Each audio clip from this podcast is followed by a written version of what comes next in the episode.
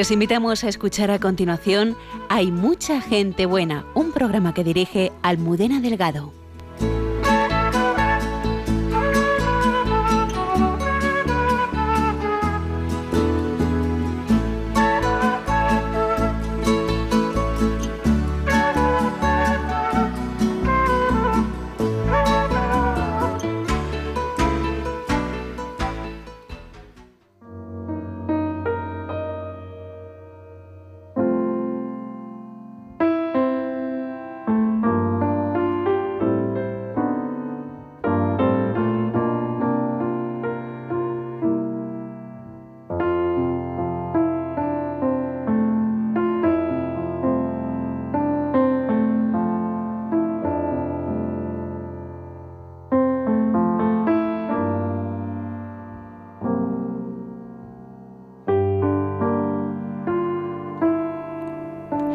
Y un minuto de la madrugada. Bienvenidos al programa de Mucha Gente Buena aquí en Radio María. Buenas noches, Padre Javier Mairata. Buenas noches, Almudena. Buenas noches a todos nuestros oyentes, incluidos todos los que están muy lejos de España y que también nos escuchan en directo o en el podcast.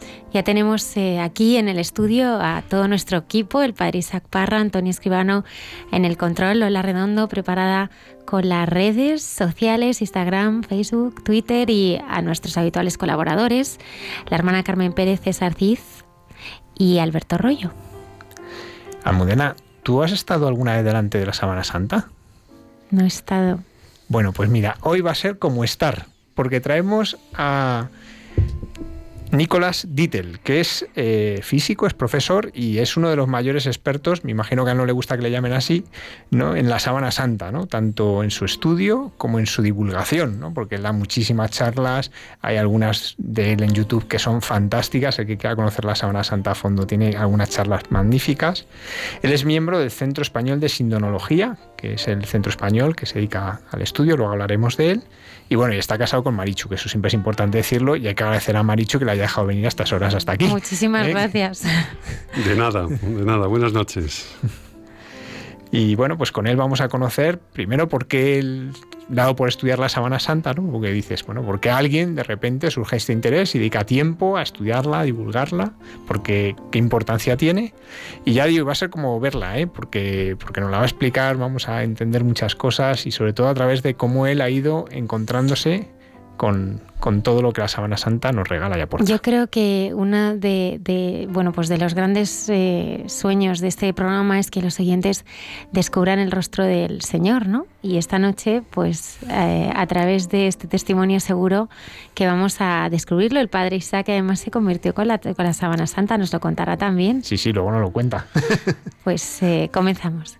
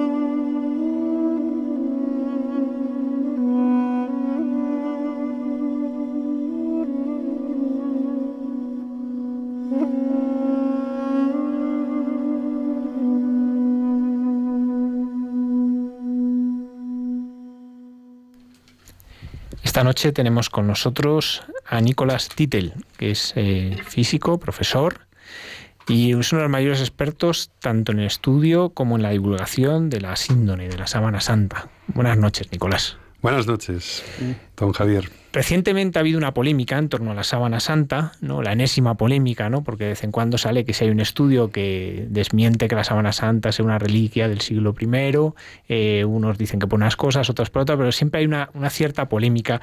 ¿Por qué hay tanta polémica en torno a esta, este sudario? Sí, ahora, lo explico. Quisiera decir una cosa sobre la presentación. Me divierte mucho esto de uno de los mayores expertos. Y aquí viene el hecho de que mi apellido es austriaco, es extranjero. Como dice nuestro presidente, el presidente del Centro Español de Sinología, con mucha gracia y en broma, cuando vas a una catedral porque vayas a estudiar una reliquia o algo, como, como hacemos nosotros, si quieres que te hagan caso, tienes que ir con un cura y un extranjero. pues si vas con un cura y un extranjero ya te hacen caso. Si van tres españoles comisionados a estudiar una copia de un fragmento de que regaló San Luis a San Fernando en la Catedral de Toledo, pues te hacen menos caso. Entonces, como mi apellido es austriaco, pues alguna vez he ido con otro, por supuesto, cualquier compañero mío del Centro Español de Sindología sabe más que yo, lleva más años, estudio más, pero como mi apellido es austriaco, me, me ayuda en esto, ¿no? Y es, es simpático. Eh, ¿Por qué la sábana santa es tan polémica? Pues porque es un tema muy incómodo y muy molesto, hoy día, desde luego, muy molesto. Es un tema que interpela directamente y hay mucha gente que no está dispuesta a pensar ni siquiera con, en cuestiones científicas que empujan hacia la fe, ¿no? Eh, no me resisto, no me resisto a transcribir aquí una frase de, de Francisco Ansón, de uno de sus libros, eh, eh, que suelo comentar yo al final de mis, de mis conferencias. La Sábana Santa de Turín constituye un motivo de credibilidad de tal fuerza que enfrenta al que la conoce con la veracidad de la pasión, muerte y resurrección de Jesús de Nazaret, confirmando la autenticidad de los evangelios e implicando un compromiso personal con el mensaje y doctrina cristiano que se revelan verdaderos. La frase es buenísima de Francisco Ansón. Es decir, Aquí lo importante es el personaje, el personaje al cual remite.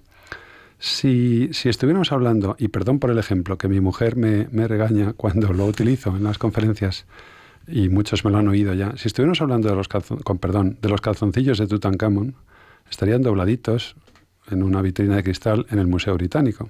Y los turistas pasarían naturalmente y dirían, nada, mira, qué curioso, los calzoncillos de Tutankamón. Y continuarían por la sala del museo sin inmutarse lo más mínimo tanto si son como si no son los calzoncillos de Tutankamón. Pero eso sí, no dudarían ni un ápice de que son.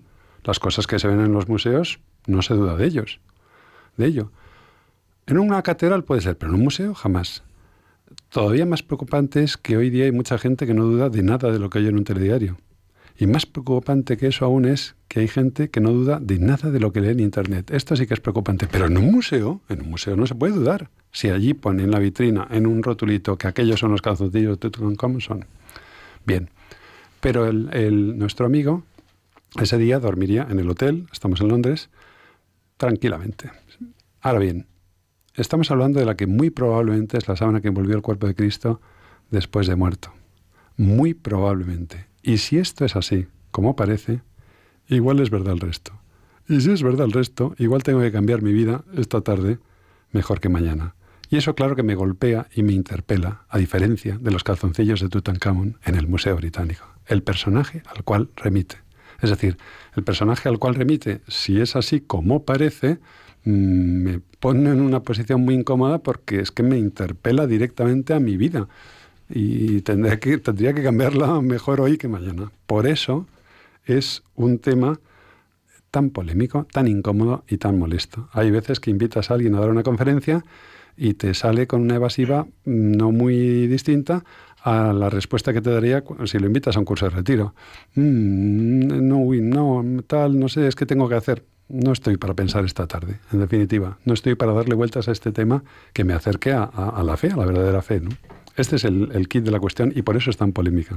¿Y tú cómo llegaste hasta la Sábana Santa? ¿no? Pues imagino que uno, eh, por alguna razón, llegaste a ella, empiezas a interesarte. ¿Cómo, cómo pues, fue pues este, este, llegar a ella? Pues sí, eh, eh, cuando tenía unos, unos 20 años, pues cayó en mis manos un libro que era de mi, de mi tía Lola, que vivía con nosotros en casa, ya fallecida, eh, que se llamaba Las huellas de la resurrección, del padre Carreño Echandía, un claretiano, y que me impactó, porque hasta ese momento yo apenas había oído hablar del tema y creía que era una, bueno, una sábana con manchas de sangre y manchas de sudor y tal que estaba ahí y que se veneraba bien. La tradición decía que era la que envolvió el cuerpo de Cristo.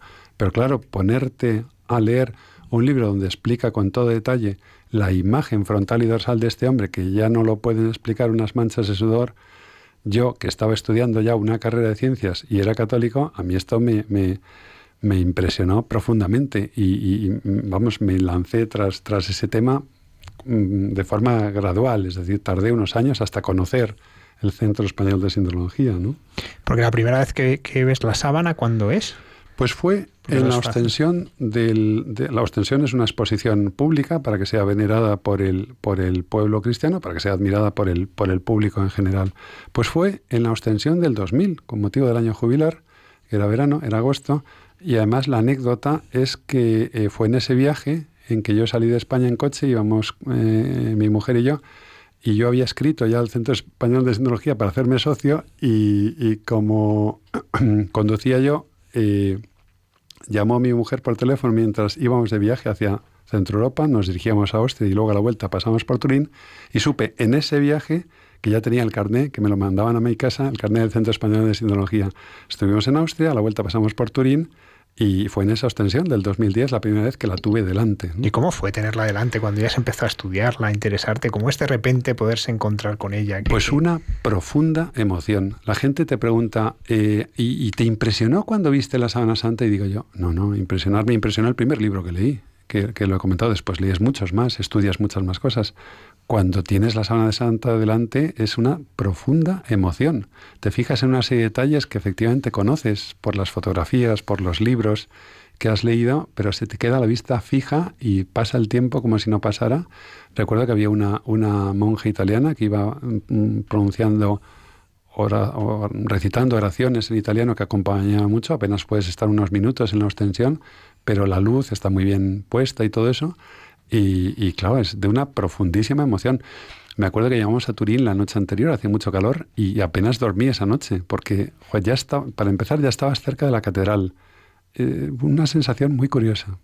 Y cuando estabas delante ya hay esa tuviste ese, ese sentido ¿no? de la presencia de Cristo, de, experimentar que Él estaba de alguna manera. Sí, y, desde luego que había estado y allí y de, y de agradecimiento por haberla dejado, por la, por la obra que, que, tiene lugar en el, en el, momento, pensamos los, los cristianos, ¿no? En el momento en que, en que, en que estuvo allí, cuando desde allí sale en, la, en la, resurrección, ¿no?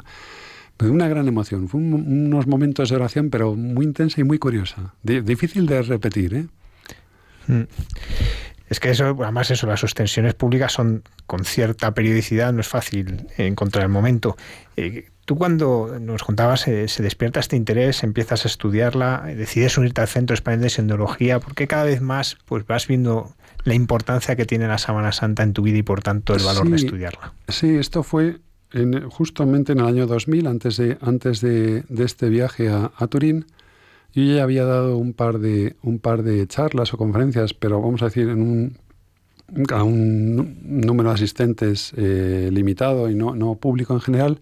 Precisamente la primera, y no se me olvida, que di en el año 96 fue una tertulia a eh, seminaristas. Eh, y muchos de los, pequeña, un grupo pequeño, sin imágenes, sin proyectar diapositivas, pero yo lo que sí que recuerdo es que la mayoría de aquellos seminaristas no habían oído hablar de la Sábana Santa nunca. Y eso me, llamó la atención, les, les impresionó el tema, indudablemente. ¿no? Entonces, hacia el año 2000 yo vi un anuncio de una conferencia que se pronuncia, eh, que iban a pronunciar en la iglesia de Santa María de Caná, en Pozuela de Alarcón, eh, pues dos que ahora son amigos míos, claro, Felipe Montero y Alfonso Muñoz Cobo, y me apunté. Eh, fue en la nave principal de la, de la iglesia y, y, me gustó mucho. Y como se presentaron como miembros del Centro Español de Sindología, ya teníamos internet, volví a casa entré en internet a ver qué era aquello, porque yo llevaba como varios años demandando, yo necesito mm, asociarme, agruparme, acercarme a, gente que, que, se dedique a esto tenga esta misma inquietud. ¿no? Y entré en la página web que teníamos entonces, que era muy antigua, y nada más entrar te recibía una fotografía muy bonita de nuestra fundadora, ya fallecida, doña María Manuela Corsini Ordech, con una cara muy amable. Me leí en la introducción eh, con, con, la primera reticencia de esta gente a ver quiénes son. Eh, porque este tema, por desgracia, a veces también atrae a gente muy pintoresca, pero no. Dije, estos son los míos, solamente con leer los tres primeros párrafos de la introducción y ver el rostro amable de, nuestra fundadora, ¿no? que falleció hace unos 30 años, ¿no? que es la que puso en marcha el centro. Y eso fue, esto fue en la, en la primavera del, del, 2000, justo antes de ese verano de, de la abstención como motivo del, del año jubilar. ¿no? Ahí es cuando te convertiste tú, ¿no, Isaac? En esa extensión, ¿no? sí, vamos, a mí me pasó lo mismo que, que nos cuenta Nicolás, ¿no? Yo la, la primera vez que, que, vi la Sábana Santa fue también en el año 2000, en, el, en la JMJ, en, agosto. Fuimos la, la diócesis de Getafe y, fuimos pues unos 900, ¿no? Y a mí también me conmovió mucho ver eh, la, la, imagen, ¿no? ¿no? No pude estar a más que 15 segundos delante, porque no te dejaban más. Pero es verdad que cuando la vi, pues eh, algo produjo en mí, ¿no? Un, un, cambio total, ¿no? Pude descubrir eh, ese, ese amor de Dios que él había tenido, ¿no? Todo lo que me ha venido diciendo durante toda mi vida, a mí me impactó mucho el verlo reflejado en una sábana, ¿no? Cada detalle, como decías, cada detalle, pues que, que es un por mí, ¿no? Un por mí, un por ti, un por nosotros, ¿no? Yo creo que uno de los eh, grandes misterios ¿no? para, para los cristianos y, y yo creo que para todo el mundo es conocer ese rostro de Jesús, ¿no? Es un misterio. Yo hubiera deseado vivir en, la época del, Señor y ver, y ver su rostro, ¿no? Su, mirada, ¿no? Y a mí me gustaría que nos contaras, eh, bueno, cuáles son las principales eh, certezas, ¿no? Que hay y qué es, ¿no? Y qué es la sábana santa, ¿no? Para alguien que, que no lo conozca. La sábana santa de Turín es un lienzo de lino de unos 4 metros 42 por uno de largo por uno, un metro 14 de, ancho, que muestra la imagen frontal y dorsal de, un hombre eh, sepultado al modo semita, pero que muestra una serie de heridas de sangre que, permiten concluir que sufrió una crucifixión al estilo eh, romano, con transfixión de manos y pies por clavos previa a esa, crucifixión, ha sufrido una tremenda paliza por todo el cuerpo, como por ejemplo una flagelación. Eh, una flagelación al estilo romano, con instrumentos de flagelación como el flagellum o flagellum taxilatum, uno que se descubrió en Herculano. Es decir, hay un, hay un castigo de una flagelación y al que se superpone un castigo de una crucifixión. Eso es una, era una anomalía desde el punto de vista del derecho, del derecho romano. Entonces presenta una serie de características microscópicas la, imagen o, impronta, que es como la llamamos de este hombre, que desde luego eh, de entrada, sin, sin, llegar al microscopio, lo convierten en un objeto arqueológico único, porque no se conserva, se conservan cientos de tejidos mortuorios, pero no se conserva ninguno que muestre la imagen frontal y dorsal de, un hombre, con una serie de elementos y características eh, em, paralelos a los que sufrió eh, nuestro Señor en su, en su pasión y su, y su, muerte, ¿no? Pero al mismo tiempo con unos detalles de autenticidad que hacen que eh, mm, contradicen un poco la tradición artística, por ejemplo, de clavos en, en, las manos, cuando si se crucifica a alguien con clavos en las manos, sencillamente se desgarraría, caería hacia adelante y no moriría crucificado, pues el, el, el hombre de la sábana tiene los clavos en, en, los huesos del carpo, donde hay una resistencia mecánica eh, y estable que permite que se pueda colgar a un hombre así. Es decir, como nosotros afortunadamente no sabemos lo que son las crucifixiones, el estudio de la Sábana Santa ha permitido mm, desvelar cómo eran, que era un instrumento de tortura tremendo, tremendo, porque en él la, muerte se produce finalmente por, por, por asfixia. El crucificado tiene que respirar y puesto que cuando le cuelgan a uno con los brazos en alto y las piernas flexionadas, en esas condiciones no puedes respirar, tienes menos eh, movimiento del diafragma para poder eh, introducir aire. Entonces la única manera de respirar es apoyarte en los pies, tirar de los brazos, expeler aire viciado. Esto se explica mucho mejor gráficamente, en la radio es más difícil. Expeler aire viciado y expeler aire nuevo. Y como tienes que estar haciendo un ejercicio constante, pues eso acaba haciendo presa la fatiga del crucificado y acaba muriendo. Los cristianos tenemos una imagen dulcificada de la pasión, de la crucifixión, por lo que sabemos lo que la cruz ha significado para los hombres, para muchos, había que decir conforme al nuevo, al nuevo misal, para muchos. Eh, el triunfo de Cristo sobre la muerte y sobre el pecado, el trono de su realeza, o como rezaba el lema de la, de la exposición Las edades del hombre en Segovia de hace 15 años, el árbol de la vida, qué lema más bonito, ¿no? Los cristianos tenemos una imagen dulcificada, pero desde luego estática. Los crucifijos, gracias a Dios, tanto esculturas como cuadros no se mueven. Pero la crucifixión como tal instrumento de tortura era un espectáculo atroz. Atroz. Y un espectáculo dinámico atroz, ¿no? Y entonces eh, no, nos hacemos idea de lo, de lo que fue, eh, porque gracias a Dios no las conocemos, fueron abolidas desde el siglo IV, ¿no? Y, es decir, eh, tiene una serie de elementos que se han ido estudiando con mucho detalle, que, que, desde luego lo hacen un objeto sin igual y sin explicación en lo que a la imagen se refiere, ¿no? El rostro de Jesús es la mayor foto que tenemos de él, ¿no? El, el, rostro de Jesús en la sábana santa si es como dice la tradición y sustentan los, las investigaciones científicas, la sábana que envolvió el cuerpo de Cristo después de muerto, sería el mejor retrato, pero vamos, mejor que, muchos de sus contemporáneos que tenemos de, él y nos da, además, eh, nos da mucha información. Llama la atención cómo es posible que el rostro de este hombre que ha estado sometido a una tortura, repito, atroz y sin igual, y si no, yo invito a no, no lo hagan, por favor, nuestros oyentes no lo hagan solos, háganlo en compañía de alguien y si son mayores, olvídense del ejercicio, un experimento de subirse a unas espalderas, colocarse igual, sin cuerdas ni clavos y respirar durante un rato. Con, háganlo con alguien, no lo hagan solos. Eh, es, tremendo, se, se, se respira muy mal y más si te han sometido a la tremenda tortura de, flagelación y coronación de espinas previa. La coronación de espinas, por cierto, no correspondía con ninguna condena jurídica. Y sin embargo, este hombre muestra una serie de 50 escolecciones por la zona de la cabeza que no responden a ninguna condena jurídica, pero que sí se corresponden con los que sabemos por los evangelios que sufrió Jesús. Como esto hay un montón de detalles en toda la semana. Entonces se respira muy mal. Pues llama la atención cómo es posible que el rostro de este hombre, el semblante, muestre tal grado de paz y de majestad. Oiga, pero eso es subjetivo, digo yo mismo en mis conferencias. Sí, claro, pero como el sujeto que está hablando soy yo y me lo parece, lo digo. Pero es que es verdad.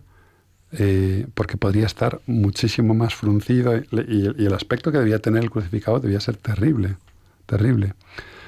Eh, pero llama la atención el, rostro de majestad, el semblante de majestad y de paz que irradia el, rostro de la sábana, que efectivamente ha ayudado a convertir y a rezar a muchísima gente y a tener en siglos pasados mucha devoción a la sábana santa. Llegó a haber una misa, una misa propia, la sábana santa.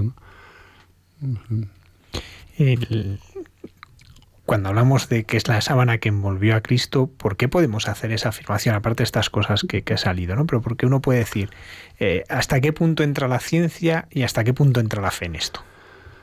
Hombre, primero, primero hay que tener eh, un, respeto a la tradición, en el sentido de que es la sábana que la tradición ha dicho siempre eh, que es la que envolvió el cuerpo de Cristo. Es decir, no hemos encontrado, supongamos que aparece ahora un serrucho por allí, por Tierra Santa, y alguien dice, mm, vamos a ver si podemos probar que este serrucho es el de Jesús porque ha aparecido muy cerca. No. Eh, se pierde en la noche de los tiempos cuando eh, la tradición eh, apunta y, para ello y para conservarla se jugó la vida, se jugaron la vida muchas personas, para que llegue a nuestros días, ¿no? Pero ¿cómo podemos afirmarlo? Pues por una serie de, cosas que han ocurrido en este crucificado que no sabemos que hubieran ocurrido en otros. Hay incluso un cálculo de probabilidad matemática sobre eso, muy interesante. Simplemente un, detalle. Eh, los crucificados se, condenaba a los, a los extranjeros, es decir, los romanos. San Pablo en un momento dado lo quieren crucificar, saca el pasaporte y dice, ciudadano romano. Le vuelven a dar la enésima paliza y lo sueltan en libertad. No lo podían crucificar porque era ciudadano romano. Solamente se crucificaba a los extranjeros, a los criminales más abyectos, a la peor chusma, de la peor calaña, de la peor escoria de los pueblos sometidos, nunca a los romanos, ¿no? Bueno, pues a este crucificado, que normalmente se les tiraba a una fosa común llena de gusanos y no había ningún familiar que se preocupara por él, por si acaso iban ellos detrás a la cruz, a este crucificado alguien se toma la molestia de envolverlo en una sábana eh, carísima, en aquella época y en la actual de cuatro metros y medio de lino prácticamente puro y lo envuelve y en la cual estuvo en contacto menos de treinta y tantas horas porque no hay rastro alguno de hongos de descomposición en la misma. ¿no? Entonces la sábana presenta heridas de una crucifixión, pero de una crucifixión real, no las que nos ha mostrado el, arte, colocando los clavos en las manos, como decía antes, de una coronación de espinas que no se refleja con, que no se corresponde con, con ninguna condena jurídica. Hay sangre vital, sangre de heridas producidas en vida y sangre post-mortem, esto los forenses lo distinguen. Las, las manchas de sangre, hay sangre venosa y sangre arterial, Sabemos que tenemos venas y arterias desde el siglo XVI, antes no se sabía. Es decir, una serie de, por ejemplo, un detalle relativo a la espalda. Con, visto con radiación ultravioleta, los regueros de suero de la espalda, de la parte de arriba, manan hacia los lados y de la parte de abajo manan hacia abajo. Es decir, el cuerpo estaba ligeramente arqueado en el momento del castigo, con el, con el flagelo. ¿no? Y los forenses han, han podido concluir que hubo dos verdugos, uno a cada lado, en fin, un montón de detalles de, aparte de, la idea central. Es decir, a día de hoy nadie ha sido capaz de explicar cómo se ha formado la imagen de la, de la sábana de Turín. Nadie. Esta es quizá una de las ideas más importantes de toda, de toda esta entrevista. Nadie. Y hoy día explicar cómo se ha formado la sábana de Turín no pasa por contar en unos minutitos, tres minutos de gloria, en un informativo de determinadas cadenas sobre lo que habría que hacer. No, no, no, no. No basta con una descripción del montaje experimental, pasa por reproducirla con todas sus características, con todas sus características microscópicas, con las manchas de sangre en su sitio. Eh, los norteamericanos en los años 70 vieron, fueron a, a Turín a investigar la síndrome en torno a dos ejes. Que aquello en lugar de sangre fuera pintura, no encontraron rastro alguno de pintura y sí que era sangre, y esta es una de las mayores certezas de la hacienda de Turín, allí hay sangre, sangre humana y sangre humana del grupo AB, que está puesta, grabada, formada por contacto, a diferencia de la imagen de este hombre que llamamos impronta, pues bien, bajo las costritas de sangre no hay tal impronta. Es decir, primero se fijó al tejido, las manchas de sangre y después la impronta. A ver quién es capaz de hacer nada así. Cuando alguien en el siglo XXI utilizando, por ejemplo, como nuestro amigo Paolo Di Lazzaro del ENEA, es un centro de investigación equivalente al CIEMAT que hay en Italia, ha conseguido con láseres, ha conseguido decolorar una, una tela de lino de forma muy similar a la mancha de la impronta del, a la imagen de, este hombre, a la impronta de la síndrome de Turín. El mismo Di dice, bueno, para formar la imagen de, un hombre en cuatro metros y medio de lino harían falta unos 10.000 láseres. Cuando alguien consiguiera eso, en el siglo XXI o en el XXII. ¿Qué más da? Ya solamente cabría una pregunta. Perfecto. ¿Me puedes explicar, por favor, ahora cómo pudo alguien hacer esto en el siglo XIII o en el XIV o en el VII o en el I? Ponga usted el siglo que quiera. Si ha hecho falta toda la tecnología del siglo XXI o el XXII o el XXIII para formarla. Es decir, eh, la Semana Santa no tiene explicación cómo se ha formado la imagen de este hombre. En esto, eh, eh, por tanto, la gente que la estudia, como vemos, son forenses, físicos, como eres tú. Eh, ahí es, todo un equipo multidisciplinar que lo hacen desde el punto de vista científico. Muchos tendrán fe, me imagino, otros no. Sí. ¿Conoces casos de, científicos que estudiándolo hayan encontrado la fe? Mm, no directamente. Sí conozco personas que, que a lo mejor, pues como resultado de una conferencia se han confesado y no lo hacían desde hace mucho tiempo. Eso sí lo sé y lo, conozco o lo he vivido, pero de, científicos no. Sí que es verdad, el Centro Español de Sindología desde luego es, es confesional y admite a todo persona que le interese este tema.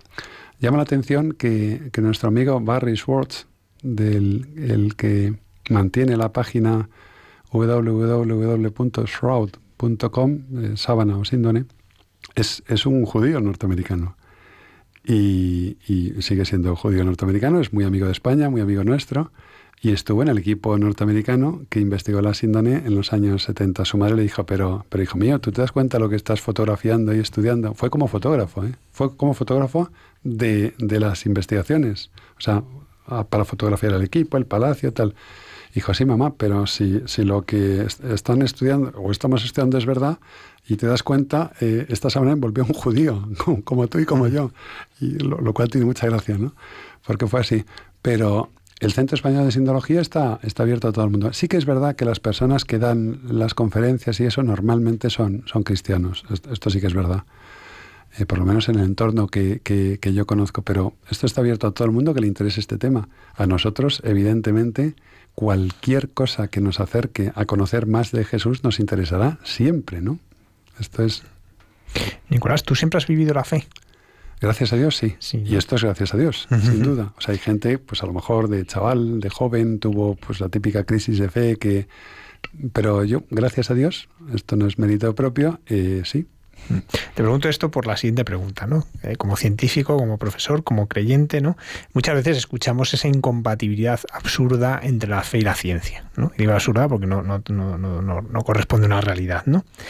¿Cómo la ciencia ha ayudado a tu fe? ¿Y cómo la fe ha ayudado a tu ciencia? caray, qué pregunta. Esto es para un vaso de agua y una jarra más grande y, varias horas que no sé si tenemos.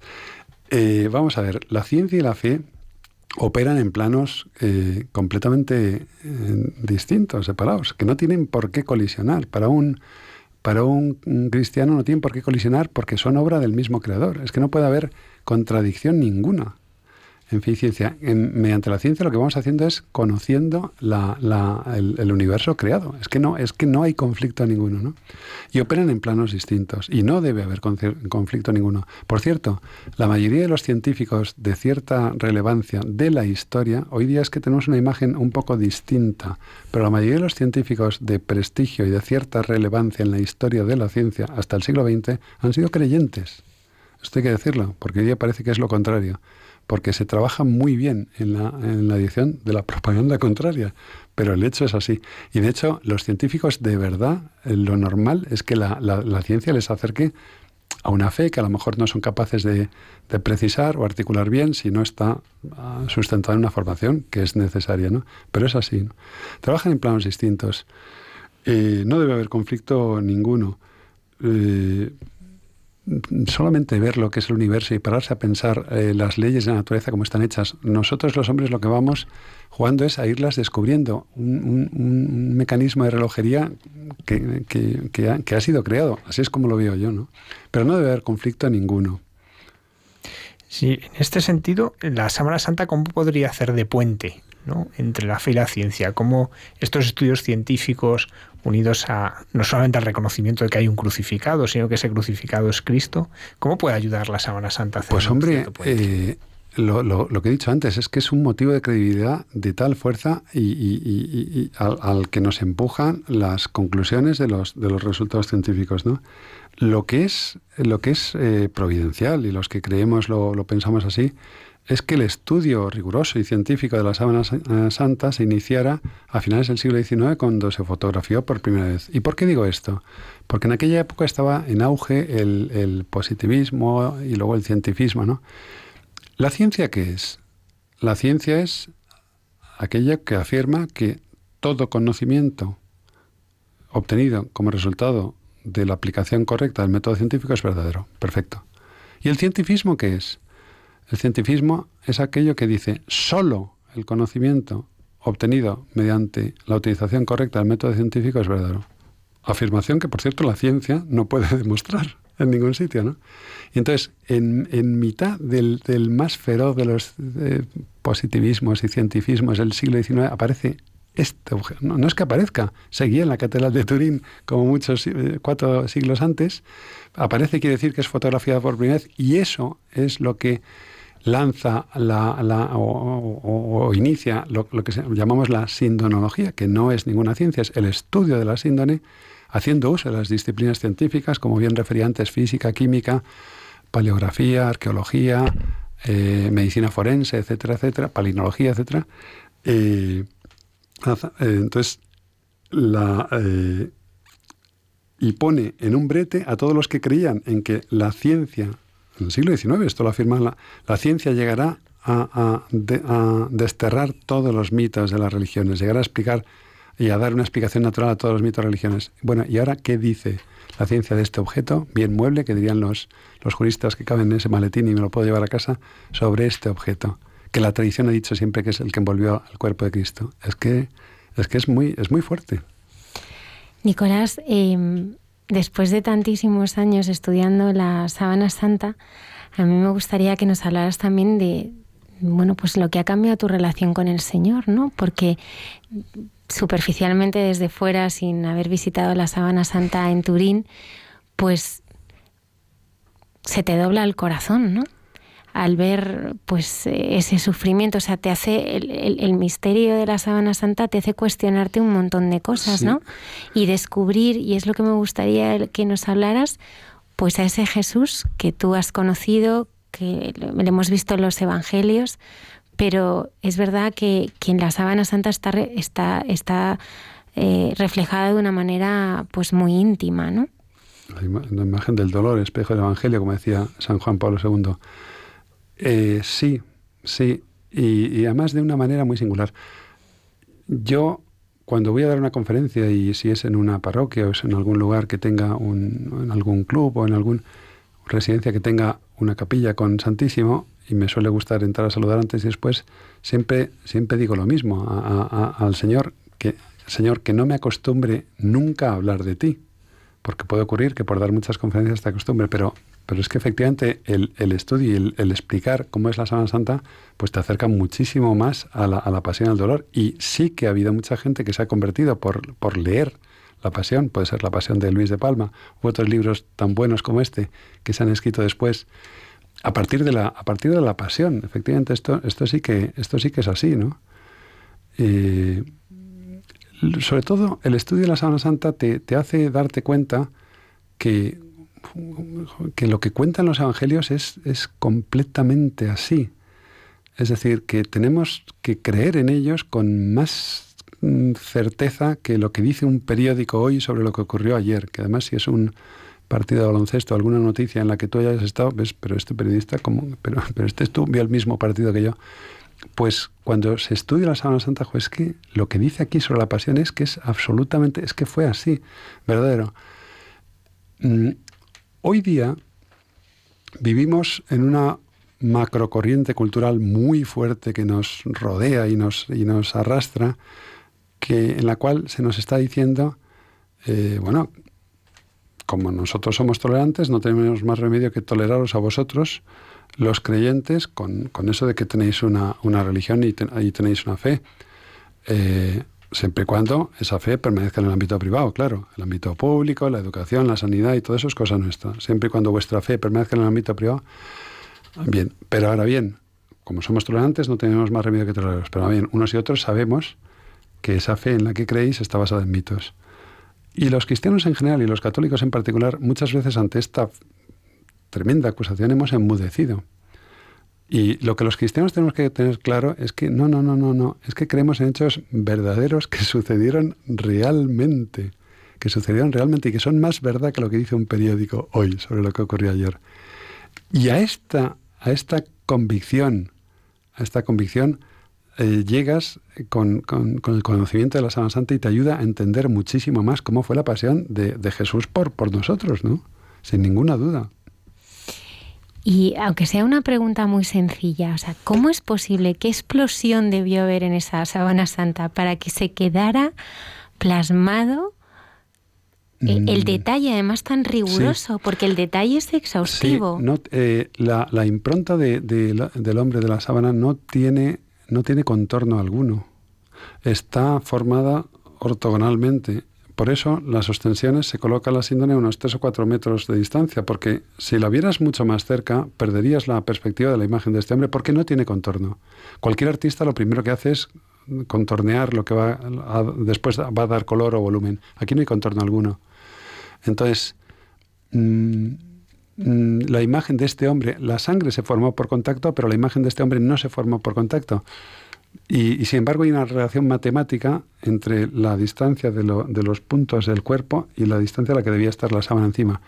Si yo me coloco una sábana sobre la cara, y yo me embadurnara la cara de pintura, la frente y la nariz estarían embadurnada, pero las cuencas de los ojos y el cuello no. Y sin embargo, en la síndrome sí, sí que hay, en la impronta, sí que hay imagen más suave del cuello y de las cuencas de los ojos. Es decir, no se formó por contacto. Entonces, hombre, pues alguna vez he dicho, hombre, lo único parecido a esto es una radiación, pero no hay, una, no hay radiación conocida capaz de hacer eso. Capaz de hacer eso con tal grado de, de, de mm, pormenorización a pesar de no tener contorno, contorno alguno. No hay ninguna eh, radiación. Luego, es curioso, me, me gustaría comentar el, eh, el capítulo 20 del Evangelio de San Juan, los versículos 3 y 8, del momento en el que él entra al sepulcro y ve cómo estaban los lienzos tendidos. Qué mal ha estado traducida esta palabra durante mucho tiempo. Lo bueno de trabajar con una asociación como la nuestra, como el Centro Español de Sinología, es que evidentemente yo no sé griego clásico, pero lo que sé es que es muy difícil de traducir y traducir bien. Pero en nuestro equipo hay gente que sabe griego clásico. Yo no soy médico forense. Cuando contamos algo sobre hematología en nuestras conferencias es porque hemos preguntado a los médicos de nuestro equipo si lo que estamos diciendo es correcto o no. Pues este San Juan, ¿cómo le llamaría la atención que, esa sábana está atendida? Es decir, ¿en qué momento la, la, intensidad de la impronta frontal y dorsal tiene, es prácticamente igual? y la imagen no se formó por contacto. Pues todo invita a pensar que, bueno, es que en el momento en que se grabó la imagen, no, el cuerpo no pesaba sobre la sábana, porque si no la imagen dorsal sería más intensa que la frontal, como una toalla que te pongas por encima en la, en la piscina, con, que la mojas con agua y dejas una imagen de tu cuerpo con agua, ¿no? Pero es que no hay forma de explicar cómo estaba eso puesto. ¿Y por qué se lo encontró San Juan tendido, es decir, aplanado, sin el volumen posterior? Si lo hubieran rodado, alguien hubiera hecho así con la sábana. Si hubiera salido de forma natural el, el cuerpo que estaba envuelto dentro hubiera hecho así. y después se tomaba la, la, preocupación de volver a colocar la sábana aplanada. Es que no se sabe cómo se ha formado la imagen. Y esta es una de las mayores certezas que hay sobre la síndrome de Turín, es que no se sabe a día de hoy cómo se ha podido formar esa imagen. si, uno piensa, la ciencia estudia fenómenos que se repiten. Claro, si lo que allí sucedió es la resurrección, y es la única que tenemos. Y no se puede repetir porque si alguno dijera, si alguno fuera capaz de, eh, una vez que se le ha muerto el gato, envolverlo en una sábana y resucitar al gato y viera la imagen, dijera, descubierta, ya está, descubierta el enigma de la síndrome Muy bien, pero es que eso no es muy posible, ¿no? Y no está claro que los... Si se te muere el gato, lo envuelves en una sábana, acabas un hoyo, que por cierto es dificilísimo esto que se ve en las películas cuando meten la primera, la siguiente escena que se ve en las películas es tapar así todo el montón de tierra. Bueno, pues es dificilísimo hacer un, un foso para un cadáver, pero muy difícil. Pues vamos un año después a ver el gato cómo, está la sábana, el gato, pero no, no tiene imagen ninguna, justamente lo que ha dicho don Javier. Nicolás, eh, eh, físicamente cómo era, porque yo le veo en la sábana la, típica nariz judía, era alto, ¿no? Era muy alto, Jesús, ¿cómo probablemente era? alto para los, los hombres de su época, medía entre 1,81 y 1,83 y se le calcula una masa corporal de unos 80 kilogramos, de una, mm, bueno, un tipo Mm, atlético en el sentido, y eso tampoco es difícil. Para un hombre de la época eh, recorrían los caminos a pie. Si uno tiene ocasión de ver en Jerusalén cómo son las calles y cómo son los caminos, y, eh, las veces que andaba, es que son todo cuestas en Jerusalén y estaban habituados a andar, es decir, eh, piernas, una persona que hubiera trabajado pues como un artesano, como, como su padre, de complexión más bien atlética y un tipo Mm, étnico pues eh, propio de esa zona, ¿eh? no, es incompatible con esa zona, una nariz larga, ojos eh, grandes almendrados, barba partida, tampoco es ni muy inusual, o sea, es común para el, fenotipo que debía haber en, aquella época y quizá un poco más alto que, que, a lo mejor que la media de sus contemporáneos, pero bueno, eso también ocurre en la actualidad hablando de Jerusalén, ¿no? porque siempre decimos, no hay testigos de la resurrección, pero tenemos tres testigos de la resurrección, el sepulcro, el sudario, ¿no? que creemos que se conserva en Oviedo, y esta sábana. Eh, usted que ha estudiado los tres, sobre todo la sábana, ¿no? pero también, bueno, pues han estudiado a veces el sudario Oviedo, la relación que tiene, que ha estudiado también el Santo Sepulcro, ¿no? Eh, ¿De qué manera ayuda a vivir la fe en la resurrección el estudiar este, eh, las tres cosas en conjunto? ¿Cómo, cómo pues, nos ayuda? Pues hombre, mucho. Muy interesante, eh, muy interesante preguntar por el, por el sudario de Oviedo, don Javier. El sudario de Oviedo es muy probablemente, coma, muy probablemente el santo sudario que se conserva en la Cámara Santa de la Catedral de, Oviedo. De hecho, la ciudad de Oviedo es un relicario, así fue, es un relicario para el arca de las reliquias que venían del, norte de África cuando decide el rey Alfonso II el Casto, celebramos ahora el, decimotercer centenario de la monarquía asturiana, ¿no? Pues uno de los reyes asturianos, Alfonso II, eh, coloca el arca de las reliquias en la, la Cámara Santa y hace de la, toda la ciudad un relicario. Y es una reliquia complementaria, porque no muestra imagen de, rostro alguno. Eh, es un sudario, es decir, un pañuelo que se utilizaba para secar el sudor, que llevaban tanto judíos como romanos en el cinturón o en la muñeca, y muestra una serie de manchas de, de sangre, pero sangre deslavada, en proporción de uno a un sexto.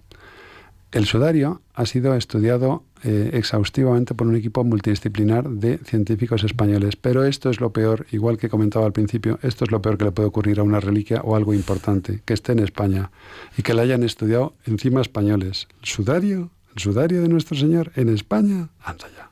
Hay un escepticismo solamente porque esté aquí, ¿no? Pues bien, el sudario de Oviedo eh, muestra manchas de sangre deslavada, como, digo, en una proporción de un sexto, que han llegado por sucesivas oleadas y la explicación de esas manchas la ha dado un equipo nuestro, no yo, yo no estaba en el, en el equipo en, aquel momento, desde el 1989, que es cuando empezaron, y ha podido explicar casi todas las manchas. Y también tiene una serie de manchas de sangre vital, es decir, sangre producida en vida de la región occipital que se corresponde exactamente con las mismas heridas en la síndrome de Turín. La sangre del sudario de Oviedo también es el grupo AB. El grupo AB es muy poco común en Occidente, un 3%. Ya solo eso. Es decir, es una reliquia complementaria. Eh, Alfonso Sánchez Hermosilla, médico forense, buen amigo, buen amigo nuestro y director del equipo de investigación del Centro Español de Sindología, puede afirmar, con todo lo que hemos estudiado, que esas dos telas envolvieron el mismo rostro. Porque además, los, por una razón muy sencilla que ya, que ya apuntaba Guillermo Eras, que fue el primer director del equipo, los norteamericanos, por utilizando un analizador de imágenes sobre la síndrome de Turín, determinaron una determinada topografía. La, información, la síndrome es plana, pero contiene información tridimensional. Pues bien, en el sudario de Oviedo, mediante el estudio de la forma de las manchas, se ha podido estudiar, pero por un método completamente distinto al analizador de imágenes, la topografía del rostro, porque el agua sigue el curso siempre más bajo y tal, y esa topografía coincide exactamente con la estudiada en la síndrome de Turín pero hasta, hasta extremos de, más detalle y más coincidencias que las que necesita un juez para determinar si dos telas de un asesinato son de la misma persona y tal, hasta, más detalle. Por tanto, es una reliquia complementaria muy importante, que se utilizaba y se colocaba sobre un cadáver, costumbre que hemos heredado costumbre judeocristiana que hemos heredado en la actualidad. Cuando vamos por la carretera, aunque solamente tengamos un pañuelo, si hay un muerto en la carretera, se lo colocamos en el rostro. Eso viene de la, una costumbre judía. Y se colocaba en los crucificados porque la imagen debía ser tremenda, ¿no? Lo tuvo puesto en la cruz, pero no pudo. En fin, hay tres posiciones del sudario. Lo tuvo puesto cuando se bajaba y cuando se trasladaba al, sepulcro, envuelto en la cabeza completamente. Cuando llega al sepulcro se le quita así de un nudo que tenía en este extremo y se deja en el en un extremo del banco sepulcral. Y eso coincide con el sudario que ve San Juan en el capítulo 20. Y se deja el sudario allí porque todo lo que tocara o contuviera sangre de, de, un crucificado había que enterrarlo con él, ¿no? de un muerto. Y entonces ya le ponen la sábana. Con lo cual no tiene imagen de rostro alguno, lo que tiene es manchas de sangre. Y los forenses han podido concluir, y el equipo de investigación, que estuvo puesto sobre el rostro de una persona que murió de una asfixia por un edema de pulmón agudo en posición vertical, con el número eh, con las horas que se produjo entre las distintas oleadas de sangre, ¿no? Es decir, es una reliquia complementaria brutal, por decirlo así. Del, entonces te, hace ver efectivamente cómo, cómo debió ser el dolor de, una asfixia de tres o cuatro horas colgado en una cruz.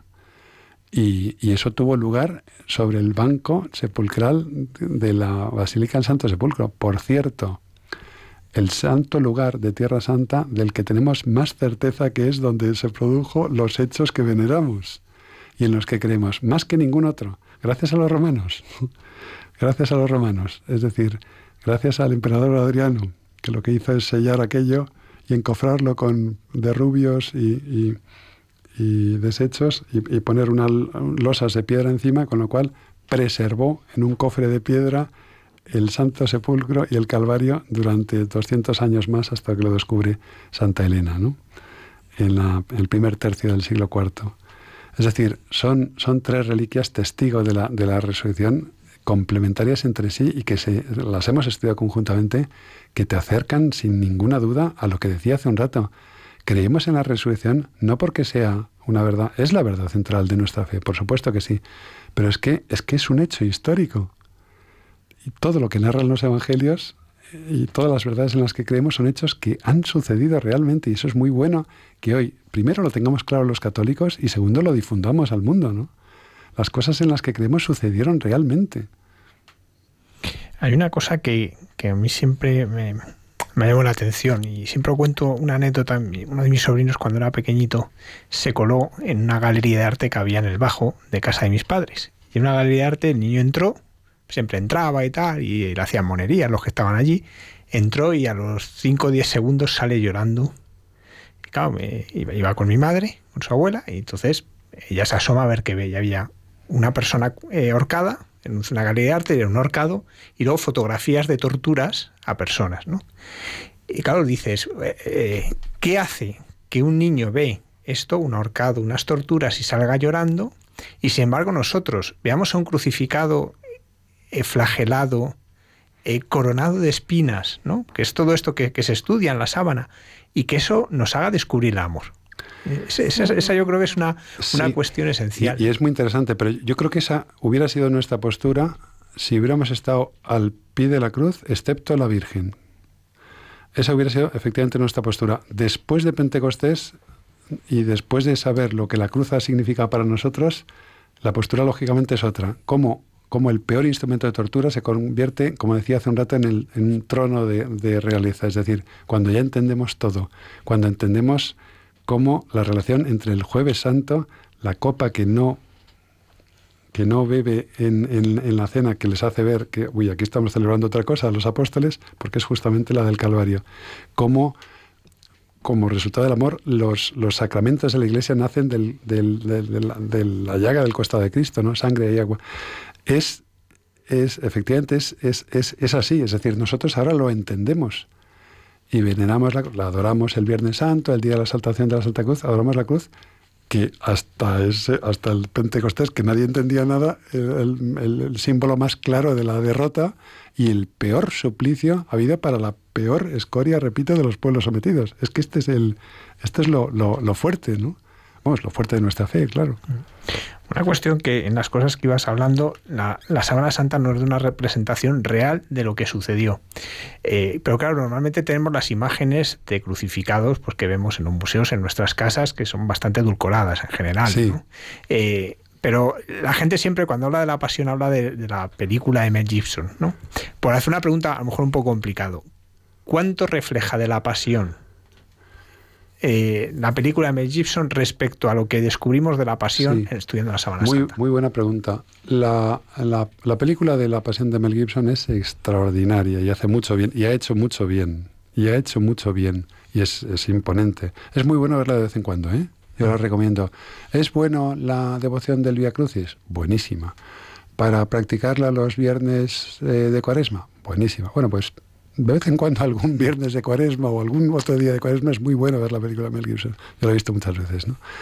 Y es muy buena.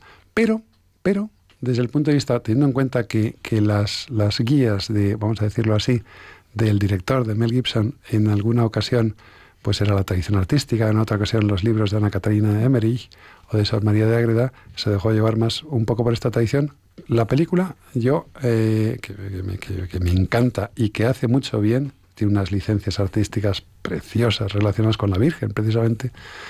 La película mm, eh, la flagelación es más dura de lo que muestra la investigación sobre la síndrome de Turín, porque utilizan el, el, flagrum llamado escorpión, que en las tiras de cuero tenía piezas de metal o cristales para que todavía hicieran más daño. Hay una imagen tremenda en la mesa del, del, tipo Abenader, que estaba allí con, en la flagelación. Por cierto, no me imagino yo la flagelación en el interior de un acuartelamiento romano rodeada de, tanto público. Eso no, no, me lo imagino yo. Me, me, chocó cuando vi la película. Y luego la muerte, la muerte en la cruz, no, siguiendo la película, no te la explicas bien. No te explicas bien cómo mueren los tres crucificados, que estaban crucificados de otra forma, ¿no?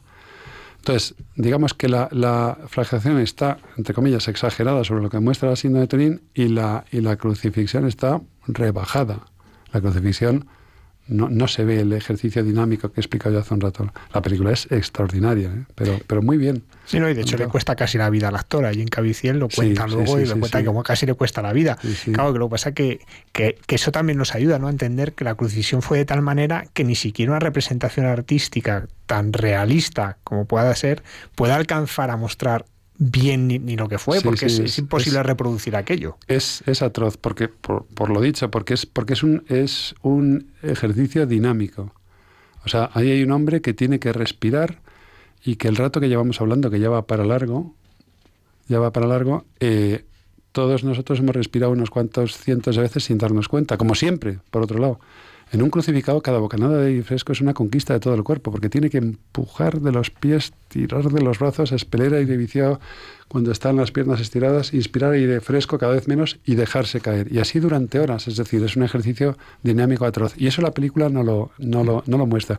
Ni esta, que es la más realista de, o es una película muy buena además, ni, ni las que se han hecho anteriormente. Pero claro, esta película es una referencia. ¿no?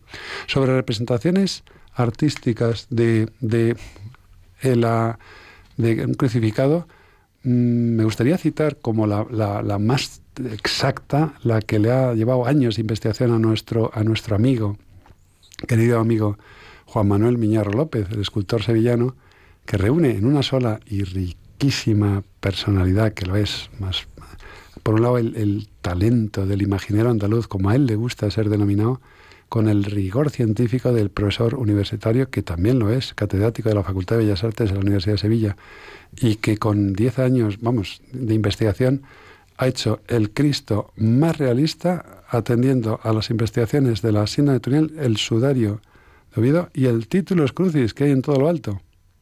Es decir, la sentencia de muerte, ¿no? Y con una exactitud y una precisión. Y eso, eso lo ha hecho además, si se ve el rostro en detalle, en la iglesia del juramento de San Rafael de Córdoba, qué nombre más bonito para una iglesia, juramento de San Rafael, el arcángel San Rafael, si uno lo ve en la capilla, por cierto, muy mal iluminada, entrando a la, izquierda, que es donde está, eh, y te fijas en el rostro, a pesar de ser tan realista, no pierde ni un ápice de su valor artístico devocional. Para hacerse hay que ser un genio. Pues esta es la imagen más realista, pero ya muestra un Cristo muerto, y, por supuesto, como gracias a Dios todas las imágenes escultóricas o pictóricas es estática, es decir, no se mueve, porque si se mueve sería impresionante, no habría quien se acercara a la iglesia a verlo. Pero eso es lo más realista que se ha hecho hasta ahora, pero claro, es una escultura. ¿no? También tiene un Cristo yacente, creo recordar. Sí, sí, estuvo en la exposición que se hizo sobre la Sábana Santa. Y tiene varios bustos de cómo era el hombre de la, de la Sábana vivo, ¿no? que le llevaron también eh, años de investigación con, utilizando técnicas de fotocomposición y de cálculo del volumen exacto que tiene la cabeza del, hombre de la sábana. Impresionante. Es un, es genio, aparte muy buen amigo. Mm. Me impresiona mucho esto que decías de este movimiento. Por eso podemos ver que las pocas palabras que Jesús dice en la cruz son en esos momentos en los que en los pocos momentos tal vez que pudo hablar, ¿no? Porque eh, en ese esfuerzo terrible una palabra tenía que ser un calvario. Es muy difícil hablar, es muy difícil hablar, pero también se dice eh, cómo es posible que un hombre que ha sido sometido a una flagelación sea capaz de cargar con una cruz de 50 60 kilos unos 400 metros. 400 metros, no los tres o cuatro kilómetros que refleja la película, la pasión de Mel Gibson en ese pueblo italiano tan bonito en el que se rodó, que queda muy bien, pero la cruz estaba más cerca de las murallas antiguas, se calcula que unos 300, 400 metros. Y efectivamente, ¿y cómo pudo soportar un hombre semejante carga? Es muy difícil hablar, es muy difícil hablar. Eh, el, arameo es más bien corto, es decir, si la es muy corta significa muchas cosas y es un, un, idioma más bien, más bien pobre, ¿no? Pero efectivamente es muy difícil hablar en esas condiciones, no se puede mantener un diálogo, ¿no? Una de la madrugada, continuamos aquí en el programa Hay mucha gente buena. Estamos con Nicolás, Nicolás Dittel, que es eh, pues uno de los expertos. Él nos decía que no es de los mayores expertos, pero sí de los mayores divulgadores, me parece, ¿no? de la sábana santa y también, bueno, estamos hablando del sudario de Oviedo y también, por supuesto, el Santo Sepulcro. Seguimos.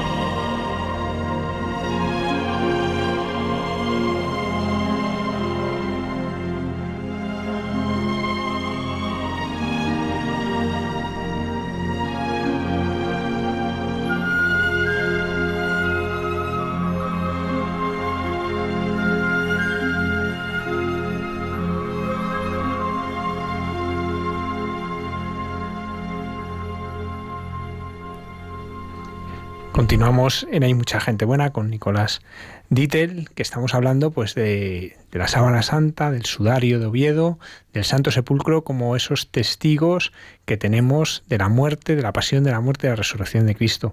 Eh, antes te hacía la pregunta de cómo fue tu primera vez que te situaste ante la sábana santa. Eh, ¿Tú cuando has estado en el Santo Sepulcro, eh, qué ha sido entrar allí? Porque es verdad que aquello es una iglesia sobre otra iglesia, sobre otra iglesia, ¿no? Es decir, que eh, una vez a lo mejor se piensa que se va a encontrar el como era el sepulcro de Jesús, ¿no? No se encuentra eso, ¿no? Pero cuando uno lo ha estudiado, cuando lo ha profundizado, cuando lo has transmitido, yo, recuerdo la charla, la, primera vez que te conocí, la charla que nos diste antes de una peregrinación, a mí me ayudó tanto a vivir luego la peregrinación, al entrar al Santo Sepulcro, ¿qué fue para ti entrar en el Santo Sepulcro? Que además normalmente te dejan entrar muy poquito tiempo. Pues, pues muy parecido a lo que comentábamos al principio de una gran emoción. Yo, creo que, yo creo que ahí sí, que se me saltaron las lágrimas y sin pudor ninguno lo puedo decir, entré con mi mujer.